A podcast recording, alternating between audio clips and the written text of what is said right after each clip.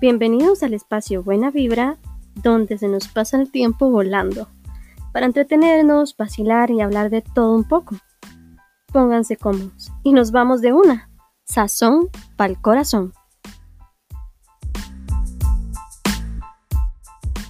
Buenas, buenas gente, personas, individuos, seres humanos. Bienvenidos a otro episodio más de Sazón para el Corazón.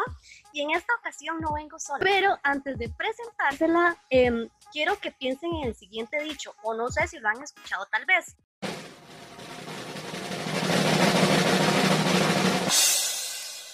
El dicho este de somos lo que comemos. No sé si les parece como familiar de alguna manera, pero eh, creo que es de esos dichos poquillos que existen que realmente son atinados, o sea, realmente es cierto. Eh, literalmente nuestra salud, las defensas, que el nivel de azúcar en la sangre, triglicéridos y todas esas carajadas que ahora todo el mundo habla porque la salud es un issue, pues bueno, todo eso viene de, de nuestra alimentación y literalmente lo que comemos nos da las herramientas para poder nosotros tener una buena salud hoy y no solamente ahorita en el presente, sino también en el futuro.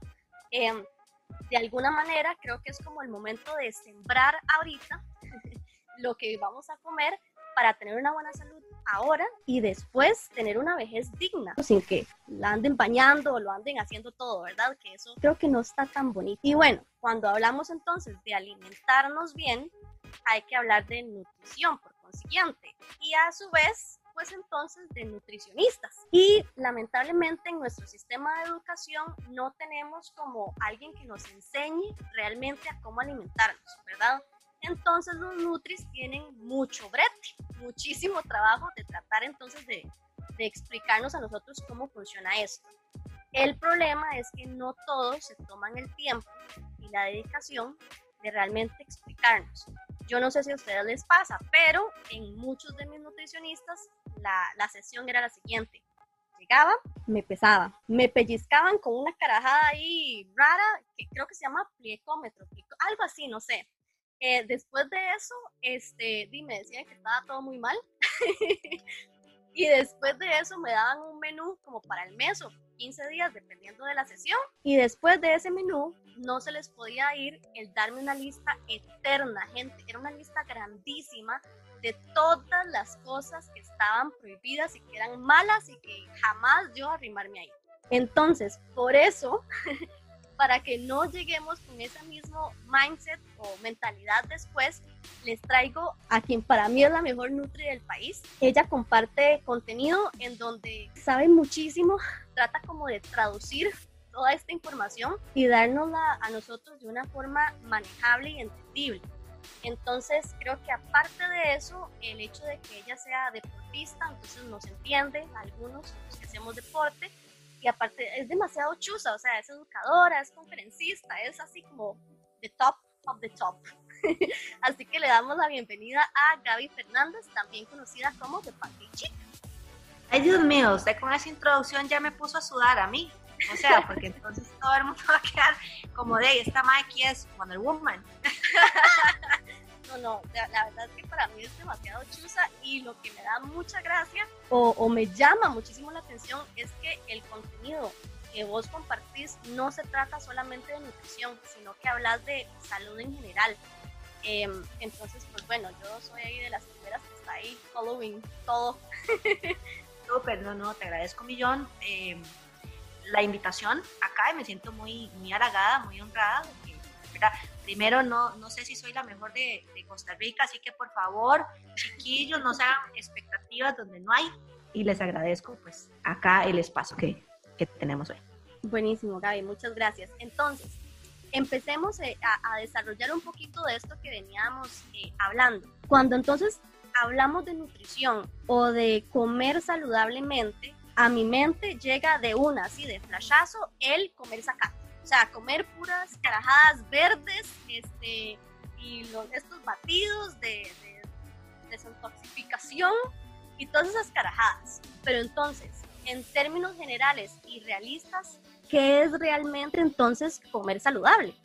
Creo que el tema de comer saludable se ha prostituido un poco en el sentido de que eh, primero nos enseñan es que es solo comer zacate o que hay que comer ciertos alimentos a que nosotros le conferimos cualidades especiales exorbitantes. Entonces, que en vez de comer arroz y pejibaya hay que comer quinoa, que en vez de comer eh, pollito y huevito o sardina hay que comer salmón, ¿verdad? Y no ha terminado uno de hacer la lista del súper y está viendo a ver, haciéndole números que solo puede vender un riñón porque ya con el otro se muere. Entonces, eh, comer saludable a mí me gusta definirlo como la manera en la que usted tiene acceso a alimentos en las cantidades suficientes que le aporten los nutrientes que usted necesita para no tener o evitar deficiencias, pero que además lo hagan mantenerse usted dentro de un peso necesariamente saludable o por lo menos evitando deficiencias y que usted tenga una buena salud mental. ¿okay? Que usted se sienta cómodo y que se sienta normal y que no se sienta presionado ni restringido ni, ni, ni, nada que, que, nos haga sentir ansiedad a la hora de comer. Ok, perfecto. Ahora, asumiendo que alguien está empezando tal vez como a tomar conciencia de que es necesario eh, pues comer saludablemente, ¿verdad? Ya me di cuenta, eh, más ahora con todo esto de la pandemia, etcétera, entonces todo el mundo está tomando limón, naranja y todo lo que es vitamina C como loco etcétera, etcétera. Entonces, digamos que esto nos da como un cierto em, aviso de que es necesario, de que es importante. Entonces, en ese caso, ¿cuáles serían esas cosas eh, importantes que esta persona debería de tomar en cuenta para entonces tener éxito en este nuevo estilo de vida? Ok, eh, eh, lo que hay que comenzar es primero porque tenemos un problema de salud asumiendo que lo tenemos, ¿ok? Pensemos en que yo soy una persona que solo come chimichanga los viernes y que solo toma birra los domingos y que entonces no me gusta comer vegetales, ¿verdad? Y que ando haciendo competencia de quién come más chicharrones en 30 minutos. Entonces, a partir de eso, ¿verdad? Comer saludable no es comer solo pollo y, y, brócoli, ¿no? Sino es, y, y, pensemos que eso, esos hábitos me han llevado a mí a tener sobrepeso, tengo el, ¿verdad? Eh, el hígado graso y, que de repente ya me asusté y yo quiero eh, pues mejorar mi salud. Entonces, partiendo del punto, la enfermedad o la falta de salud puede deberse a excesos de algo, en este caso energía o calorías, o deficiencias. Entonces, ¿verdad? Estoy jodido porque no me estoy comiendo los micronutrientes que mi cuerpo necesita para poder, eh, ¿verdad? Hacer las, las cosas necesarias para mantenerse todo en Y ahí es donde viene el problema, porque eh, entonces comenzamos a pensar que ya no voy a poder comer chimichangas toda la vida, cuando el problema no es que usted coma chimichangas, sino es que no come vegetales, por ejemplo. Okay. A mí me gusta explicarlo de la siguiente manera. Eh, usted tiene una casa y esa casa tiene, o sea, usted la hizo teóricamente, si tiene plata, eh, la, puede, la, puede, hacer de gypsum, la puede hacer de block, la puede hacer de cemento, la puede hacer de pero pensemos que la, casa va a tener varilla, va a tener blocks, va a tener repello, va a tener, y ahí con eso usted va a hacer las paredes, va a tener zinc para el techito y después la pinta y le queda muy bonito. Entonces, los nutrientes, que lo que el cuerpo necesita, es todo aquello que usted necesita para que la casa no se caiga en un temblor y usted pueda decir que tiene una vivienda, ¿verdad? Para poderse tapar de los aguaceros que ahorita están. Entonces te dice, madre, tengo mi chocita ahí, chiquitica, no es un palacio, pero me, me funciona. Tenemos macro y micronutrientes. Los macronutrientes es lo que usted necesita en más cantidad. Entonces pensemos que usted va a necesitar muchos kilos de cemento o muchos blocks, eh, ¿verdad? Eso se llama macronutrientes, que son lo que es proteína, carbohidratos y grasas. Y los micronutrientes son las cosas que son en pequeñas cantidades, pero que son sumamente importantes porque si no la vara se le desarma. Pensemos en la fragua que usted usa para pegar los no pisos o, o lo que usted le mete entre los... Yo es que no soy constructora, lo que usted le pone para pegar entre los blocks, ese poquillo, esa pega y todo ese tipo de cosas, que son importantes porque si no la pared se le va a caer en cuatro, o la varilla. Y Entonces tenemos lo que son vitaminas, minerales y antioxidantes, que son estos micronutrientes que se ocupan en cantidades muy chiquitas que nosotros queremos es que usted, su presupuesto de plata, pueda comprar todo el material que usted necesita, pero si además la Europa comprarse la grifería de lujo, porque usted quiere el inodoro que le costó mil dólares, que solo le falta hablar solo, a eso son las chimichangas. Usted dice, bueno, ahí, está bien, todo bien, pero ya por lo menos tengo el techo y tengo la casa, tengo la base. ¿okay? Entonces, si nosotros pensemos en fotografías de la comida, ¿verdad? A mí me gusta siempre pensar a todos mis pacientes. Eh, de hace poco hice un live al, respecto también en cómo saber si yo quiero comer saludable. Bueno, necesitamos micronutrientes y eso. Entonces vamos a dividir su plato. Usted solo va a saber que necesita comer tres cosas. Bicho, zacate y cualquier otra cosa. Es decir, cualquier cosa que venga de un animal, cualquier cosa que venga de una planta, entiéndase ensalada y ese tipo cosas para tener micronutrientes y cualquier otra cosa es las cosas que hacen feliz corazón. Entonces usted dice, bueno, quiero comerme pollo, ensalada y arrocito, pollo, ensalada y un poquito, pollo, ensalada y un poquito de helados. Pensando en que si nosotros hacemos siempre nuestro plato de tres, vamos a tener la proteína, que es importante, que para mí es de los macronutrientes más importantes, va a dar miles de beneficios, ayudar a mantener la masa muscular alta, mantener el hambre, eh, sirve para la síntesis de hormonas, síntesis de tejido, síntesis muscular, eh, aumenta el factor termogénico de los alimentos. Tenemos el zacate, que son las verduras, que son necesarias. O sea, para el rico es un queque de chocolate, pero si usted quiere comer ese queque de chocolate, tiene que comer sus vitaminas también. Entonces, y a partir de ahí, las otras cosas que uno necesita. Si usted tiene un balance de esa manera, en donde el 80% de su comida viene a partir de vegetales, eh, proteína y alimentos que se consideran como whole foods, que es básicamente sin empaques, eso nos va a dar lo que usted, su cuerpo necesita para que el 20% sea lo que a usted le guste. Okay. ¿Okay? Cuando estamos así, entonces la cantidad de energía que yo voy a consumir va a ser mucho menor y va a evitar que mi peso aumente más del necesario, partiendo del punto en que no soy un saco de papas y no paso ahí viendo Netflix todo el día. Ahora, entrando en materia de objetivos, o cuando uno empieza un plan, ¿verdad? Que uno se pone objetivos, normalmente, voy a ponerme yo de ejemplo, porque no voy a generalizar, eh, yo de una fui al cuerpo soñado, ¿verdad? O sea, yo fui ahí al cuerpo perfecto de una vez. ¿verdad? Y yo creo que eso muchas veces nos juega una muy mala pasada porque sí, al fin usted como que se va desilusionando y desanimando de que sí, no estoy viendo aquello. Yo creo que no me pasa solo a mí, sino que en general pasa a montones. Eh, de hecho, el, común denominador es que el montón de gente sigue un montón de dietas y al ratito la deje. Y otra dieta y la deje. Y la, la, la, y otra vez. A manera de fijar objetivos y de que estoy empezando un nuevo plan, tengo tres consultas. La primera sería, para no volverme loca, cómo fijo objetivos que nutricionalmente yo pueda decir que son realistas. O sea, eso es efectuable. No sé si la palabra existe, pero ok, eso. Dos, ¿en cuánto tiempo más o menos debería yo de ver resultados? Y la tercera es cómo manejo los antojos, porque eso no se va a desaparecer. A mí me van a seguir dando antojos, yo voy a querer siempre comerme el heladito o la pisita, o, o sea, eso no va a desaparecer entonces, ¿cómo no me paseo o cómo hago yo para no poner el plan y tirarlo abajo de una con solo sí, el lado? A ver, creo que lo primero que todo es entender, por los pacientes míos cuando llegan a consulta, me dicen expectativas, lo, lo primero que va a hacer usted es eliminar las expectativas. Usted no va a pensar, no va a esperar.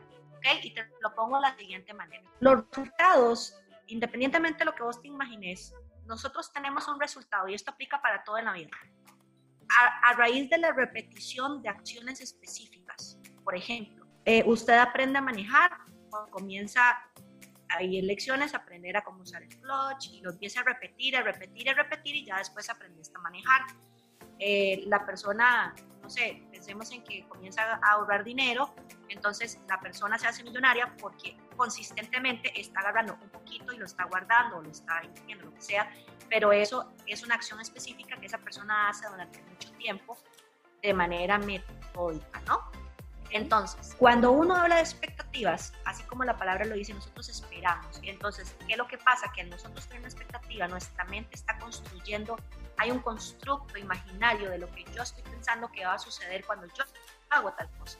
Entonces nos dejamos de lado y empezamos a reconstruir los castillitos mentales pensando en que, ah, esta lechuga, y entonces ya usted ve cómo se transforma el cuerpo de Cinderela, ¿verdad? Y entonces usted se imagina aquello que le está entrando y entonces dice, ma, ya me salió el trasero de J-Lo. Y eso la vara no funciona porque usted no está pensando en que usted tiene que comer lechuga todos los días, sino que lo que está haciendo es que estás asociando una acción con todo un cuento que es irreal. ¿okay? Entonces, partiendo del punto, lo primero que tenemos que hacer es no tener expectativas y decir, ok, yo estoy pasado de peso o yo quiero aumentar masa muscular. No sé, no puedo hablar de otros nutricionistas, pero en mi caso nosotros, ok, papillo, vamos a ver cómo es, qué está haciendo usted, cuáles son sus acciones. A mí no me importa lo que sienta, vamos a ver cuáles son sus acciones. Entonces, a partir de ahí, nosotros comenzamos a ver, ah, dice usted come 3 kilos de chicharrones en una panzada todos los domingos y además se tome 3 litros de birra y esto y el otro, entonces vamos a, o sea, para lo que usted quiera aquí, vamos mal, ¿verdad? Entonces, la acción es disminuir la ingesta calórica para esa persona para que comience a perder peso. La manera es, usted concéntrese en lo que tiene que hacer y no en lo que va a pasar. Por ejemplo, si usted ahorra mil pesos todos los días, no, dos mil pesos todos los días, al final del año va a terminar con un millón de colones. El resultado final, un millón de colones. O sea, va a perder peso. La acción concreta que usted tiene que hacer es agarrar dos mil pesos todos los días y ponerlas en el chanchito. El problema está en que usted agarró los dos mil pesos y usted dice, ay, pero ¿cuánto falta? Y ya tengo el millón, y ya tengo el millón al día uno. Mae, esa vara es una tortura china. Y entonces, cuando usted lleva tres semanas, ese huevo, y usted dice, pero, pero, pero ya tengo un millón y tiene 100 mil pesos. Y entonces usted dice, mae, no, esta mierda no ¿verdad? Y lo deja botado. Entonces, lo que sucede es que uno no puede pensar en lo que va a suceder porque usted no tiene control, sino en lo que usted puede hacer. Entonces, ok, en vez de comerme 3 kilos de chicharrón, y eso va a responder creo que a la tercera pregunta, no te va, yo decía, una vez un paciente me decía, madre, eh, no me quité la birra, yo le digo, ¿qué no es negociable? Y me dice, la birra, bicho. Entonces, yo usted, no me pongas a tomar sodita con limón y estralladas porque eso no va a pasar. Y yo, cariño, eh, yo no sé dónde he ido, pero aquí es la vara es diferente. ¿Cuántas birras se toma? 10, ok. ¿Cuánto es lo mínimo que usted puede sobrevivir? Así, para no matarme. Eh, seis. Llégale, ok. No se va a tomar la soda con limón, pero no se va a tomar 10 libras. Se va a tomar seis. ¿ok? Entonces, en vez de pensar qué es lo que no puede ser, o en vez de pensar es, ok, lo que vamos a hacer es esta acción, cada vez que usted se va al bar ahí, que, juega la cele, usted se va a tomar 6 libras, no más. Esto es un contrato Y la persona comienza a hacer algo y le quitamos el drama. El madre no está pensando, o la persona no está pensando en cuánto va a bajar, ni cuánto voy a ver, ni nada, sino es, su tarea es tomarse las seis vibras, punto, ya está. Después ahí la tarea va a ir modificándose conforme va pasando el. Entonces, el primer error que uno tiene es pensar en lo que va a pasar, en el resultado que va a pasar y no en acción concreta que se necesita eh, para yo poder lograrlo. Entonces, si yo como ansiedad y entonces estoy esperando a las tres semanas de ahorrar dos mil pesos tener el millón, o sea, yo voy a tener el millón si sigo repitiendo la acción concreta sin drama. La pregunta de dos, ¿cuál era? ¿En cuánto tiempo deberíamos de ver resultados? Ok, y esa es, esa pregunta es la que jode la psiquis de la gente, precisamente, porque ya la gente está diciendo, ¿y entonces cuánto? Es más fácil ver eh, pérdida de grasa, por ejemplo, que aumento de masa muscular. En el sentido de que en volumen o, en la ropa físicamente se siente, se ve más fácil, ocurre más rápido, ¿verdad? Perder peso que ganar masa muscular. Ganar masa muscular estamos hablando de procesos de años. O sea, de que por lo menos tres, un año, tres años, entonces es lo mismo. Es como que dice, todas las jóvenes, si aquí no sé si hay ancianitos, pero también me van a entender, cuando uno era joven, entonces a usted le decían, bueno, mijito, vea, usted tiene que empezar a ahorrar para su fondo de pensiones y esto. Y ni siquiera chinga tu madre, que yo me imagino aquí en 40 años, ¿verdad? Porque uno no se lo imagina, uno, uno quiere como el ya, el yolo, la vida. Entonces aquí yo quiero echarme las birras y esto y lo otro. Y uno no está pensando en cuánta plata tiene que tener para cuando se retire. Eso uno empieza a pensar los 35. Entonces, y cuando la vida es 5, puta, ¿por qué no empieza los 20? Pero bueno. Entonces, lo que sucede con esto es que si ya nosotros pensamos en términos de time frame, eh, va a ser más jodido para la psicología el aumentar masa muscular, porque también las balanzas y todo esto son mediciones sumamente alterables y sumamente poco eh, reliables, poco exactas y que cambian mucho, ¿no? Entonces, lo que hace es que la gente me dice, ¿y cuánta masa muscular voy a ganar en un mes? No tengo ni la más mínima idea, bicho. O sea, si usted quiere, es más, hay que hacerle una biopsia y, 300 gramos de músculo usted ni los va a ver. Entonces, comete la prote, hacer ejercicio y deja de joder. Porque el problema con esto es que uno no puede estar pensando que cada acción, en cuánto tiempo la voy a ver, porque es estar con nuances. Eh, por ejemplo, podemos pensar que en dos meses, tres meses ya podemos ver un, cambio físico de pérdida de grasa, pero el aumento de masa muscular puede tardarse seis meses, un año, y eso va a depender de muchísimos factores. Entonces, lo, lo primero es comprender que si vos querés hacer algo o estás haciendo algo con tu físico, lo primero que tienes que hacer es que no lo haga por el resultado final, sino porque a usted le gusta. ¿verdad? Porque si no se va a frustrar. Ay, es que yo detesto hacer pesos, pero como me dijeron que con eso uno saca un buen cuerpo de ahí, aquí estoy. May, entonces uno entrena eh, a medias, entonces ves resultados a medias o no te gusta y si ya en tu mente el castillito que usted se construyó no calza con, con la realidad, usted Entonces, el tiempo es algo que, que para mí es más fácil no hablar en tiempo ni en expectativas, sino en, y vamos un día a día qué está pasando, tómese fotos, ve a ver cómo le queda la ropa y a partir de los datos que nosotros tenemos, podemos ir haciendo ajustes. Sin pensar en, ah, ma, eso hay tres meses, tres meses para bajar estos, ah, no, o sea, tengo que tener tres kilos de nada en cada lado porque en tres meses, porque si, ¿entendés? Eso no, no es sano. No funciona así, igual. Pues.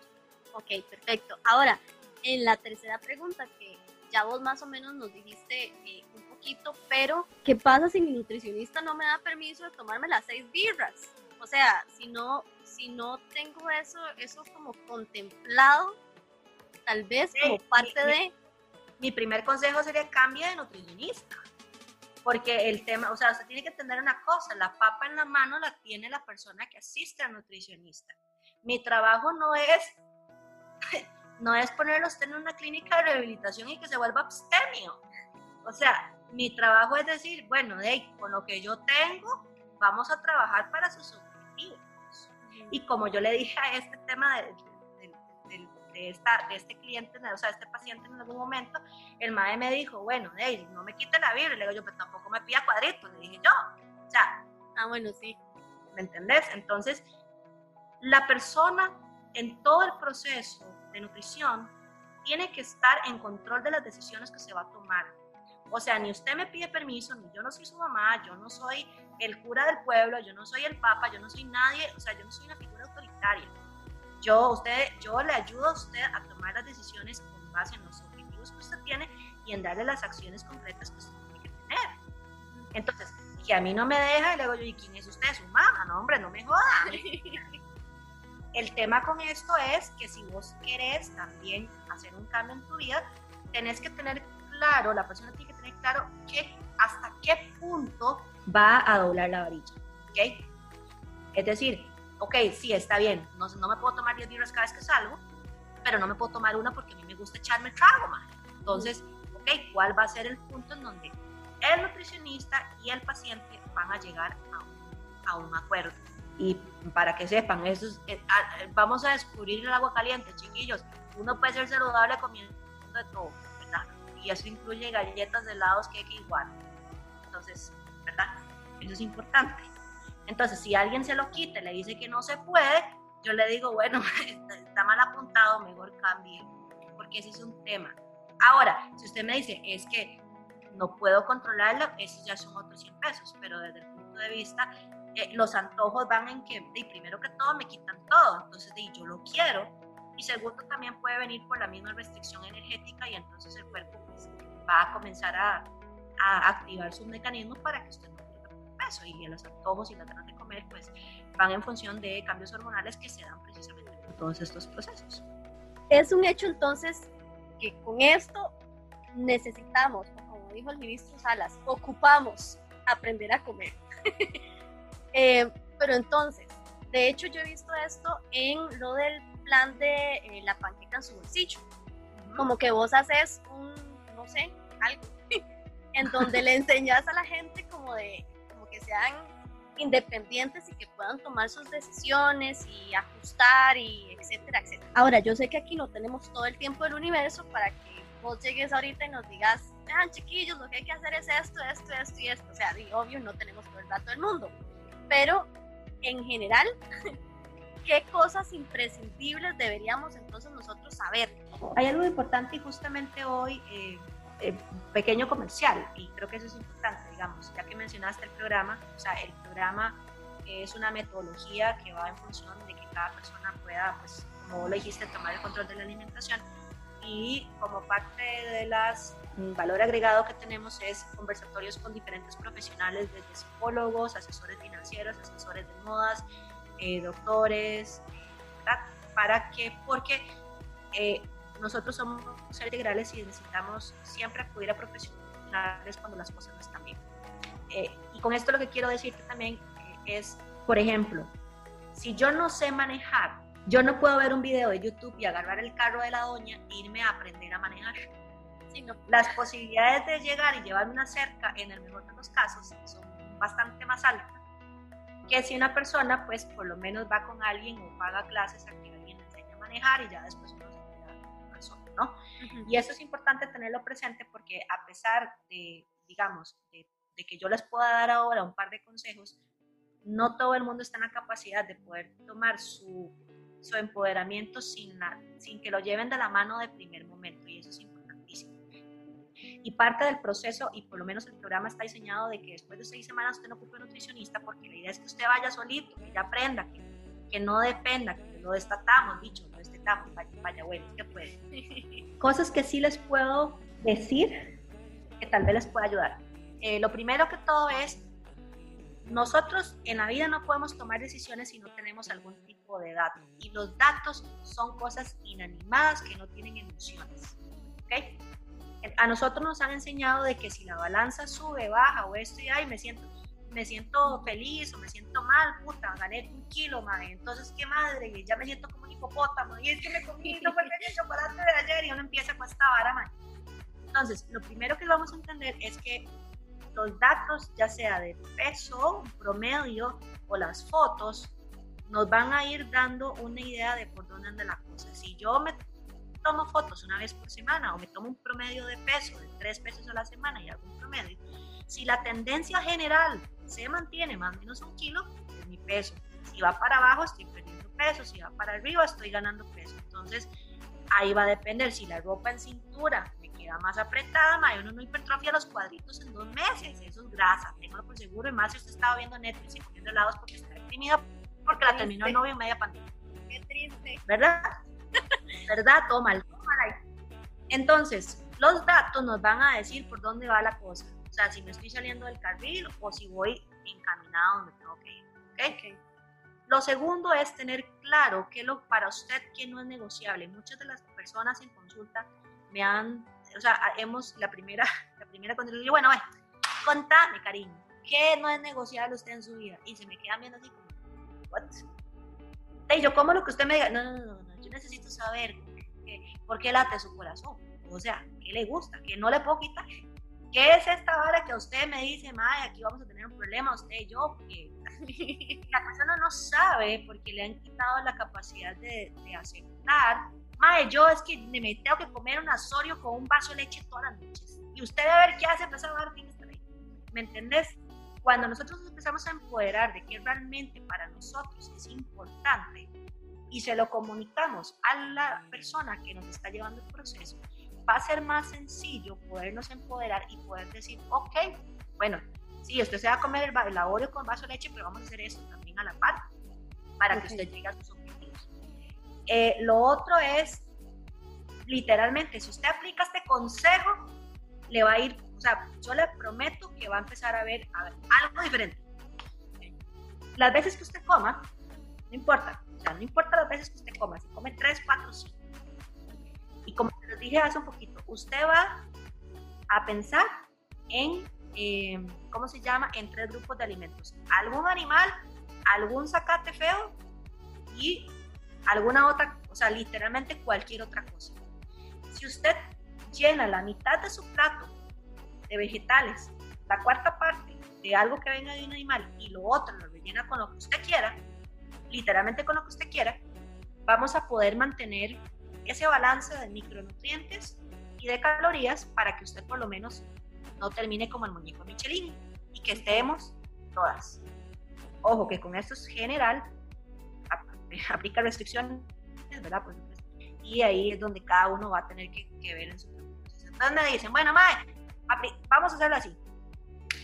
Pinto, que es cualquier otra cosa, huevo, tomate. Entonces tomate vegetal, huevo, proteína, pinto. O almuerzo, ensalada, pollo. Ay, quiero comer aguacate. Comió aguacate. Eh, pongámoslo así, más, más, más, más cevichito con algún vegetal y una birria. O podemos agarrar un, un pedacito de carne con una ensalada, porque aquí, entiéndase una cosa, los vegetales son de relleno, no es que sepan ricos, son buenos para salud. Y media tacita de helados. En la tardecita, entonces voy a comerme, te dice, ma, es que quiero las Oreo, entonces se puede comer. Y ahí lo voy a poner un poco abrupto, pero me van a entender porque después, atún, ensalada, atún, tomate, se lo come aparte y después las galletas Oreo, ¿no? Porque lo que va a hacer la proteína y los vegetales es que lo van a llenar. Entonces, el estómago se llena mecánicamente y fisiológicamente cuando ya todo se liberan los, eh, las hormonas que le dicen al cerebro, madre, ya aquí, cambio, comida, ya está todo bien, cool, opa, todo de norte. Cierre la vara. Cierre el asunto, ya, no, no, ya necesitamos cama, todo cool.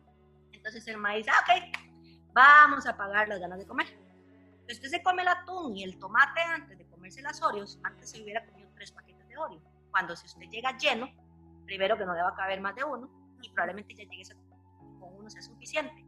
Porque la comida, tienen que entender una cosa, la comida tiene trabajos, usted sabe, o sea, aquí todos tenemos un trabajo. Usted hacer podcast, yo enseñar nutrición o hablar, contar chistes, no sé. Em, la gente, otros serán contadores, otros serán doctores, otros serán qué sé yo. La comida tiene un trabajo. Tenemos el trabajo de nutrir, ¿ok? Y eso le toca a la comida real, a la playadilla, que le digo yo.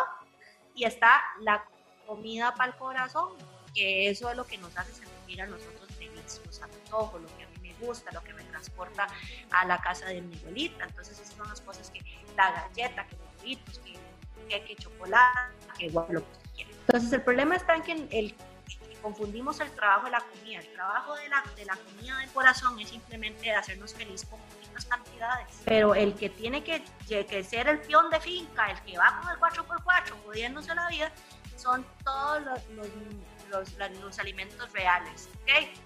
Piense en que la comida del corazón, no sé, esta persona millonaria que no mueve un dedo, que anda así, ¿verdad? Que, anda con la mesita así y llega, ¿verdad? Y, el, y la comida real es el peón de finca. Entonces, usted no va a poner a esta madre a, a dar café o a dar café porque ahí le da un par y va a hacer todo mal, ¿verdad? O sea, porque lo va a hacer mal. Entonces, si usted agarra mucha comida de esta para el corazón y le da el trabajo de alimentarlo, tenemos un problema. Piénselo así. Entonces, necesitamos primero que la comida real nos quite el hambre, ¿verdad? Nos dé nutrientes y lo que sobra lo comemos para el corazón. Ahora, Gaby, ¿cómo funcionaría esto? Ya vos nos dijiste un poquito de lo que son los macros y los micronutrientes. ¿Para qué me sirve cada cosa?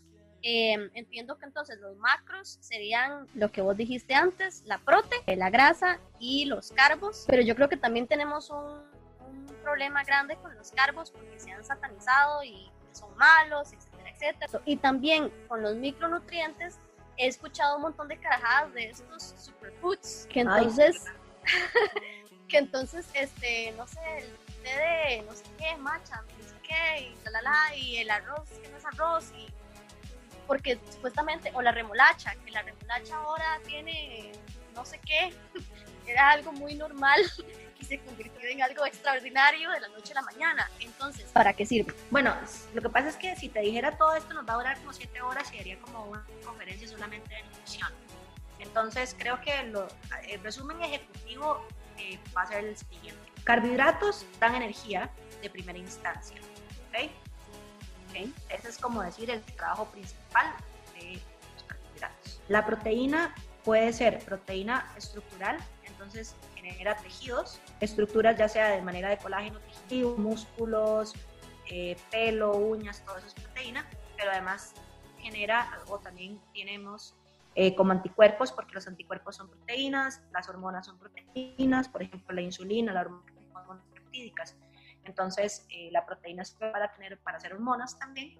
y em, tenemos proteínas enzimáticas que son a nivel de metabolismo, las enzimas son indicados de que las reacciones metabólicas se den. ¿Ok? Entonces eso va como, o sea, comer proteína necesario, o sea, es súper importante. La parte de, los, de las grasas, eh, tenemos diferentes tipos de grasas, pensad en los rojas, tenemos a Juan Pérez y Tito Rojas. Aquí lo que importa es que las hormonas son, se necesitan para producir colesterol y el colesterol es bueno porque se producen hormonas sexuales, testosterona, progesterona, estrógenos principalmente eh, y además de eso ayuda a lo que es la, la formación de, en el caso las prostaglandinas, que son sustancias que modulan la, inflamación. Tenemos las prostaglandinas inflamatorias, como la interleuquina 6 y este tipo de cosas, y las prostaglandinas antiinflamatorias, que son las que modulan los procesos inflamatorios que son necesarios en el cuerpo, pero tienen que tener un freno. O sea, todo es importante, ¿no?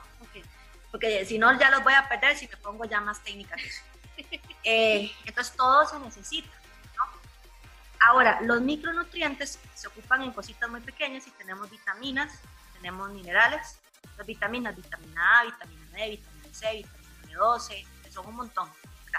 Y tenemos lo que son los minerales, selenio, yodo, hierro, magnesio, calcio, eh, sodio también es importante. Entonces, estos son las vitaminas, tienen yo les digo que son las metiches del barrio porque se ocupan para muchas cosas, ¿ok? Porque se, necesitan que para que las enzimas funcionen, eh, también son componentes de grupos o, de compuestos específicos que son antioxidantes en el cuerpo, eh, entonces hace que las cosas sucedan, ¿no? Y los minerales también eh, son encargados del equilibrio digamos, eléctrico de las células para que cuando sabemos que nosotros somos eléctricos, el cuerpo, el cerebro manda una, un, digo yo un chilillo, una corriente eléctrica a través del tren y todo se conecta por, digamos, por electricidad. Entonces, la conducción eléctrica es importante y para eso se necesitan iones y se necesitan ciertas condiciones y estos iones normalmente son eh, minerales con cierta carga positiva o negativa que hace que todo funcione como tiene que funcionar, entre otras cosas, porque también pueden ser eh, algunos minerales como el selenio, es un, eh, está incluido o eh, forma parte de lo que es un complejo antioxidante que se llama el glutatión peroxidasa, si no me equivoco, que eh, en el cuerpo combate, radicales libres, son importantes. O sea, la cosa es que necesitamos comer de todo. Ahora, ¿cuál es el problema? Que entonces la gente se vuelve loca pensando en, ay, bueno, necesito suficiente selenio. Si usted come bien y come de todo, no va a tener problemas de selenio. Cómese sus vegetales, cámbiales el color de vez en cuando, coma la proteína y coma de todo y va a ver que no va a tener problemas. Entonces, muchos de los superfoods lo que pasa es que son, eh, les, les exacerban o les brindan características más allá, pero en realidad todos los alimentos son superfoods porque todos los alimentos aportan cosas diferentes y el secreto está en la variedad dentro de lo que su billetera pueda consumir, porque también una de las cosas es que es interesante, dependiendo de la zona geográfica y donde uno viva, pues así va a tener mm, unas condiciones de alimentación que van a ser endógenas de la zona. Ahora con la globalización usted puede comprar kiwi de la China, si fuera el caso, pero no significa que la naranjita del palito de, de, Doña Tere que vive a la par suya no vaya a tener vitamina C tampoco. Entonces, ¿verdad? No hay que ponerse como tan... Tan exquisito. Exactamente. ok, ahora Gaby, digamos en términos de dieta entiendo que dieta o un plan restrictivo es algo muy diferente a realmente tener un plan eh, sostenible, ¿verdad?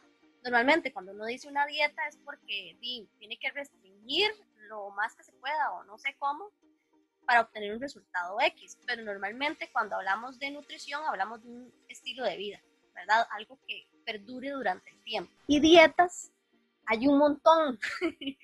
que la plant-based, que la keto, que ahora está de moda, en su momento eh, la paleo. Y también están todos estos juguitos de detox, ¿verdad? Que, entiendo que no todas las dietas son para todo el mundo. ¿Qué dieta funcionaría para qué tipo de persona. Eh, sí, a ver, primero puedo entender que la palabra dieta está la connotación que se le da a dieta es cómo come la persona. O sea, su dieta es, la, ejemplo, de la dieta de las vacas, es, es decir, qué es lo que estás comiendo. Entonces, realmente la dieta, cuando hablamos de dieta en el sentido estricto de la palabra, es todo aquello que compone la ingesta normal de esa persona en las condiciones en las que. Ahora, eso ha migrado a entenderse que salen estos regímenes dietarios, estos regímenes alimenticios. En algún momento, y, y, el problema de todo esto es que siempre hay que individualizar, porque eh, para mí, y yo hice un post, post, no sé si lo leíste hace tiempo, ¿por qué en ninguna dieta la pomada canaria? Empecemos por ahí, porque primero tiene que ser individualizable. Por ejemplo, si nosotros pensamos en una dieta alta en proteína, que, es muy común en el mundo del fitness y tal, eh, puede ser contraproducente en una persona que tenga eh, cirrosis, que tenga hepatopatía o que tenga falla renal, falla hepática. Por otro lado, pensemos en las dietas que son eh, en calorías como la, que restricción calórica tenemos una persona con hipotiroidismo, por ejemplo, y sabemos que al haber una restricción calórica y además una restricción de carbohidratos, la función tiroidea se depriva porque a nivel del hipotálamo, que es como el, CEO de toda la compañía, él va y dicho, aquí hay bretea, pues no hay plata. Entonces, lo que sucede es que la conversión de T4 a T3, que es la hormona tiroidea activa, la que llama la tiroides, se disminuye y la sensibilidad de T3 disminuye porque no porque la T3 es la que se encarga de mantener la tasa metabólica basal alta. Si tenemos un déficit de energía, el cuerpo dice, no hay, no hay plata, madre, no podemos gastar, aquí la vara viene apagando todo el sistema. Entonces podemos tener una persona que tiene, que le vamos a empeorar un hipotiroidismo, pero por otro lado, dieta keto estricta puede ser necesaria en una persona con eh, enfermedad pulmonar crónica obstructiva o puede ser eh, un camino para eh, tratar epilepsia, por ejemplo. Entonces es importante persona o que la persona vaya a un profesional que esté consciente de cuál es la fisiología de que estamos hablando para que la persona... Ahora, keto no es necesariamente necesaria para una persona que tenga diabetes. Tenemos que ver, estamos hablando de diabético tipo 1 o tipo 2. Porque en algunos casos la diabetes tipo 2, esa desensibilización de la insulina o esa resistencia a la insulina será un exceso de tejido adiposo. Entonces, lo que nosotros necesitamos es controlar en los niveles de azúcar y de sensibilizar la insulina por medio de la pérdida del tejido adiposo. La persona eh, que se inyecta insulina puede consumir carbohidratos. Volvemos a lo mismo, la dosis va a ser específica de cada caso, pero tampoco significa que por ser diabético tengo que ser keto. Si tenemos una persona plant-based, que es una dieta basada en plantas, básicamente para que no se me ofendan, los que no saben qué es plant-based o basada en plantas es vegetariano, pues ahora ya no se dice vegetariano, se dice plant-based. Eh, es básicamente, eh, podemos tener problemas, una persona que tiene anemia, por ejemplo, que tiene, o que son atletas de alto rendimiento, donde puede ser que la densidad energética de la dieta está comprometida y tengamos que eh, suplementar ciertos micronutrientes que están presentes en su por, eh, ¿cómo se llama?, en productos animales y en este caso tenemos que cuantificar esas posibles deficiencias. El otro método es el, método de la dieta flexible o la cuenta de macros, por ejemplo, que todo el mundo dice, ah, mae, sí, pero ahí usted puede comer lo que quiere y tal, sí, pero no es un sistema para una persona que tenga un trastorno de la conducta alimentaria, por ejemplo. Eso le puede empeorar el trastorno de la conducta alimentaria porque, porque el estar pesando, midiendo y todo eso le puede generar una mala relación con la comida. Y así puedo hablar con todos los sistemas dietéticos que todo va a tener un pro y un contra. Entonces, no hay ninguna para nada, sino que lo que pasa y, yo, y piensen en, que las diferentes estrategias que se pueden utilizar es, es como usted tiene diferentes instrumentos para, para construir una casa. Entonces, por ejemplo, un martillo sirve para pegar clavos, pero usted le da con un martillo a una persona por la jupa y lo mata. el problema no es el martillo, es cómo usa usted el martillo, ¿no? Entonces, los, los sistemas dietarios que podemos utilizar, las diferentes herramientas o instrumentos, tenemos que entender que podemos utilizarlos en, un contexto específico, pero no significa que yo voy a cortar madera con un martillo, porque para eso necesito mucho. Entonces, el contexto siempre va a ser súper importante a la hora de tomar una decisión. Y no es porque el nutricionista se casó con el régimen keto y entonces le das zampar keto a todo el mundo, cállese todo el mundo y, y, a la de los carbohidratos. en estos sistemas de 80, 20, 30%, no sé qué, cómo distribuimos, este, no sé, carbos, eh, y grasa para alguien que quiere eh, perder grasa y cómo lo hacemos para alguien que quiere ganar músculo. Depende del contexto. O sea, y les voy a pasar una cosa, la persona que no sabe le va a dar a usted una respuesta específica, la persona que sabe siempre le va a decir, depende del contexto. ¿Ok? Eh, y no es para tirarme de, nada, sino es porque simplemente uno tiene que analizar qué está pasando, perdón, pero algo pasó y entonces está aquí un escándalo. Entonces, No se trata, a ver, usted tiene un millón de colones al mes, usted gana un millón de colones al mes. Perder peso significa que usted gasta más de ese millón y tiene que pedirle prestado a su tata. Ay, mi tata, es que no me alcanzó la ¿Verdad que usted me presta? Yo se lo pago el próximo. ¿Verdad? Okay. Para poder eh, eliminar el exceso de tejido adiposo, que es donde están las reservas. Ese es como decir el concepto básico de tener grasa o, perder peso. Eh, aumentar masa muscular o aumentar de peso va en función de yo eh, no me gaste ese millón, gaste 800 mil pesos, voy a gastar estos 200 mil y los voy a invertir, los voy a gastar en convites, o ahí digamos, ¿qué vamos a hacer? Que nos sobre plata, ¿no? Y la plata que nos sobra no debería de ser un macro en específico? ¿O puede ser una combinación de todo? Ya te voy a explicar. Entonces, tenemos esos dos escenarios. Y la tercera es que quedó tablas. Cogió el partido, cogió el comido y quedó en cero. Entonces, de alguna manera, cuando uno quiere perder peso, eh, estamos buscando generar un déficit energético, ya sea por medio de la alimentación, por medio del ejercicio o por medio de, la, de una combinación de las dos. Cuando queremos ganar masa muscular, básicamente es necesitamos que nos sobre plata, pero necesitamos también tener un plan con esa plata que nos y yo la agarro y me la gasto en tonteras, posiblemente voy a aumentar grasa, por una cosa, a que si yo la pongo a trabajar inteligentemente, que eso es lo que queremos. Pero ya eso es otro tema, va a depender del, sistema de Ahora, los macronutrientes, piensen que usted ese millón se lo pagaron en billetes de mil, de cinco mil, de veinte mil. Entonces, cuando la gente me dice, es que la distribución y esto y el otro es como, ok, ¿cuántos billetes de mil va a tener? ¿Cuántos de dos mil y cuántos de cinco mil? Pero lo más importante es que al final del mes le, falte plata, coño, mae, no, no hay que pensar en el asunto. Entonces, lo importante en esto sí se puede decir para preservar la masa muscular, porque aquí todo el mundo lo que quiere es ver, el verse más bonito, no seamos hipócritas, aquí nadie dice, es porque quiero ser más saludable. Entonces, queremos que por lo menos la proteína esté en un rango que me vaya a permitir o a, impedir que se pierda la mayor cantidad de masa muscular posible, ¿ok? Pero al final lo que necesitamos es estar en déficit. Entonces, a mí me gusta explicar lo que usted necesita tener cierta cantidad de billetes de 20 mil y el resto, a tres bananos mientras al final del mes quedó tablas o quedó fallado.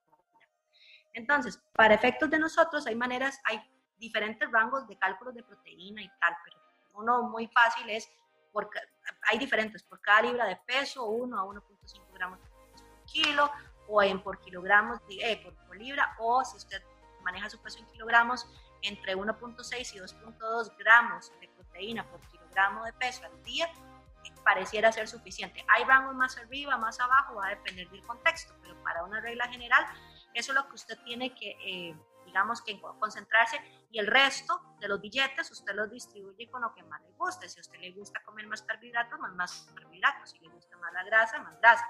Si está entrenando más duro, probablemente tenga más sentido meter más carbohidratos que grasa. Pero ya va a depender más de preferencia personal. A ver, cuando ya hablamos de que tenemos un estilo de vida saludable, ya me acostumbro a esta carajada, yo ya más o menos ahí me voy midiendo.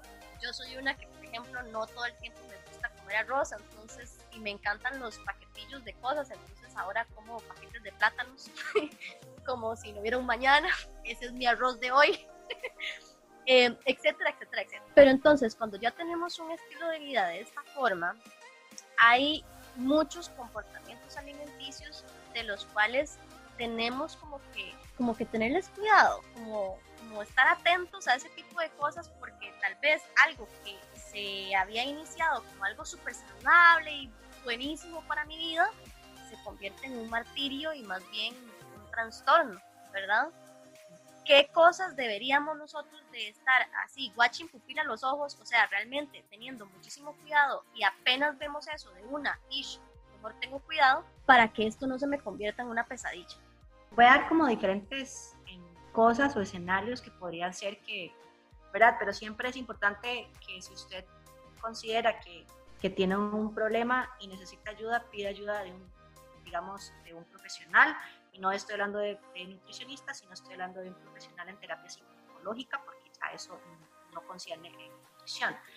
Lo primero es miedo a comer, o sea, o miedo a comer cosas específicas. Cuando yo tengo, eh, decir, eh, qué sé yo, si usted la nutre y no la deja comer arroz y su abuelita hizo arroz y usted quiso comer arroz o arroz con leche y eso le da miedo, terror, a engordarse 3 kilos y usted lo prueba y usted dice, puta, ya está, aquí está, aquí está, ya lo siento, la lonja donde cayó.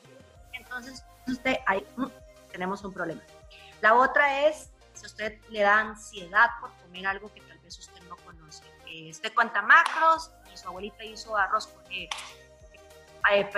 ¿cómo se llama esto? pastel de palmito y entonces usted no sabe la receta y usted no sabe los macros y entonces, coño, son 500, 5 mil o 20 mil calorías. Ay, abuela, no puedo.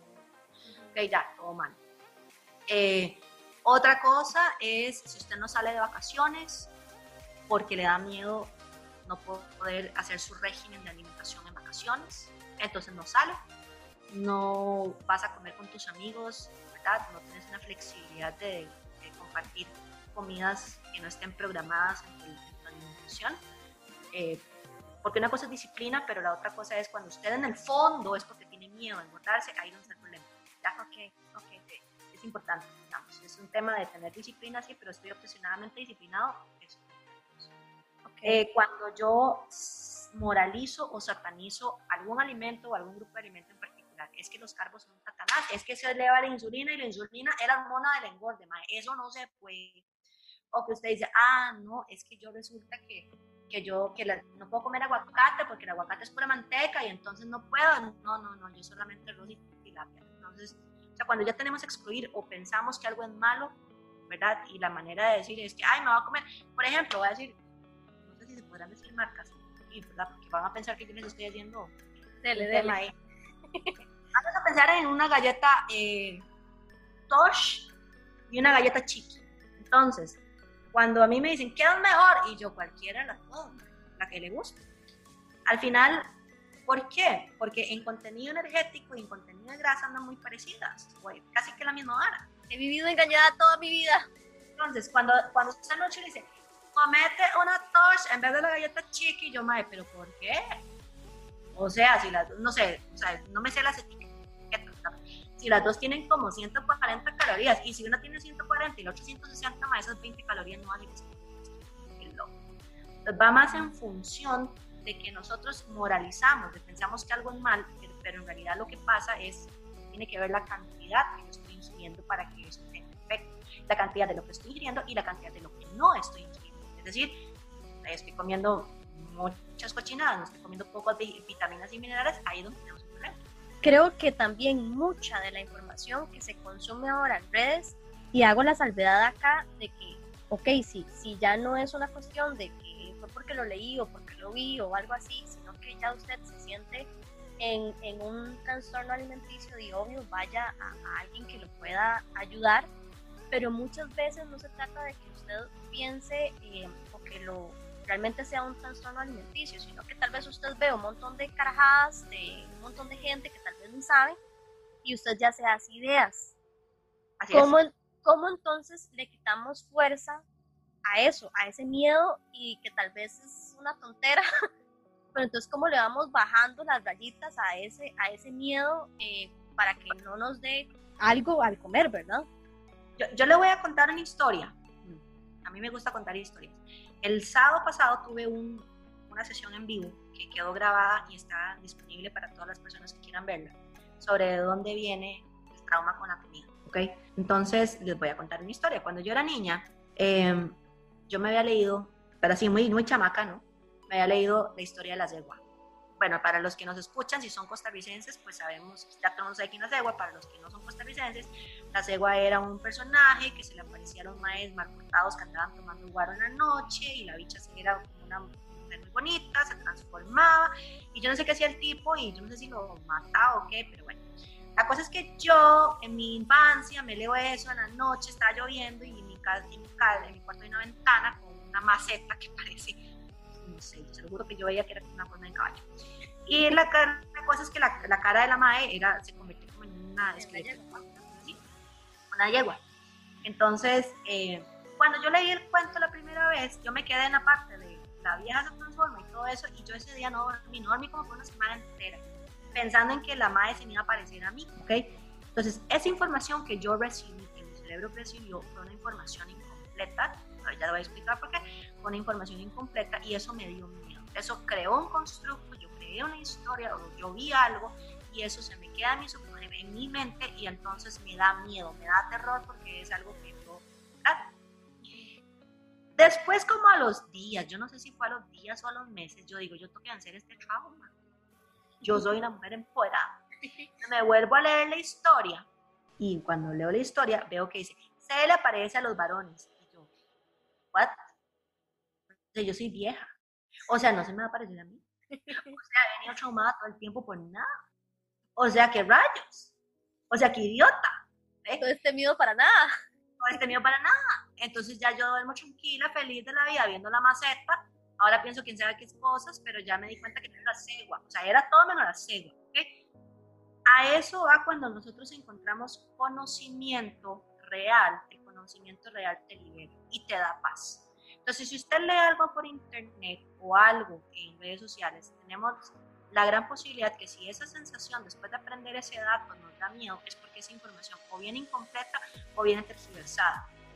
Porque el conocimiento basado en ciencia, de manera real, bien, eh, bien analizado, te va a liberar y te va a dar paz.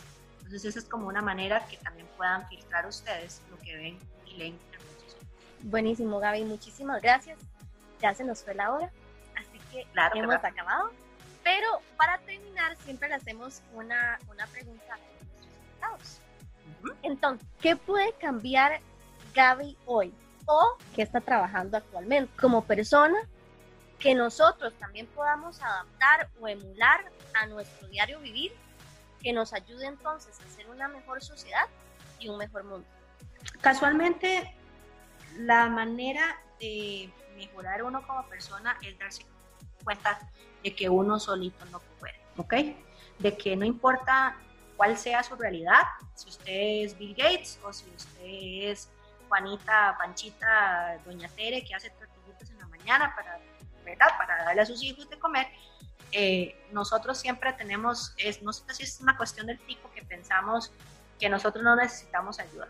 Y a través del tiempo uno se da cuenta que el el pedir ayuda, el delegar, el compartir cosas con las otras personas va a hacer que nos, hagamos más fuertes eh, tanto en el ámbito personal como en el ámbito eh, laboral y tal, ¿no? Eh, entonces, lo primero que todo es, yo he venido trabajando con profesionales en diferentes áreas, asesoría financiera, asesoría en, en negocios, asesoría en psicología, asesoría en medicina funcional, ¿verdad? Para ir eh, eh, acomodando las diferentes partes del rompecabezas de lo que es mi vida para ser una mejor persona, ¿no? Mejor persona en todos los aspectos, espiritual, eh, académica, laboral, ¿no? Entonces, creo que el ser lo suficientemente humilde para decir que usted nunca va a poder solo y poder aceptar ayuda, aceptar un consejo, aceptar feedback, no solamente bueno, sino el que no nos gusta, para poder decir, ¿qué me quiere decir esta persona? Tal vez no me gustó, pero ¿qué puedo agarrar yo de esto para poder mejorar? Entonces creo que en eso he venido trabajando y en eso pues, eh, he venido desarrollando mi parte personal y de negocios también en función de ir acomodando mis diferentes eh, aspectos con ayuda de profesionales. Buenísimo, perfecto Gaby, muchísimas gracias. Más bien y chiquillos, para los que quieren eh, seguir a Gaby, a Gaby la encuentran en Instagram como arroba de Pancake Chick, ¿verdad? Así es, The Pancake Chick. Perfecto. Y en mi página eh, www.thepancakechick.com van a encontrar en la sección de webinars, webinars gratuitos sobre proteína, sobre este conversatorio que tuvimos sobre lo que es los traumas de la comida, Eh, también tenemos uno sobre eh, anticonceptivos y fitness. Tengo ebooks de, de, del sistema de macros, de recetas de proteína, de manual de creatina y está la información de los programas de la página en su bolsillo por si necesitan darse una vuelta de tren. Buenísimo, buenísimo. Chiquillos, de verdad que en, eh, de todo corazón, por favor síganla porque en serio le van a sumar eh, salud eh, a sus vidas y no solamente en una cuestión de nutrición, sino en, en, conocimiento y en el montón de herramientas que Gaby está compartiendo constantemente. Entonces, Gaby, muchísimas gracias más bien por aceptar la invitación y esto sería todo por este episodio. Chao. Super, mil gracias. Chao. Esto fue Sazón para el Corazón. Gracias por acompañarme y nos escuchamos en la próxima.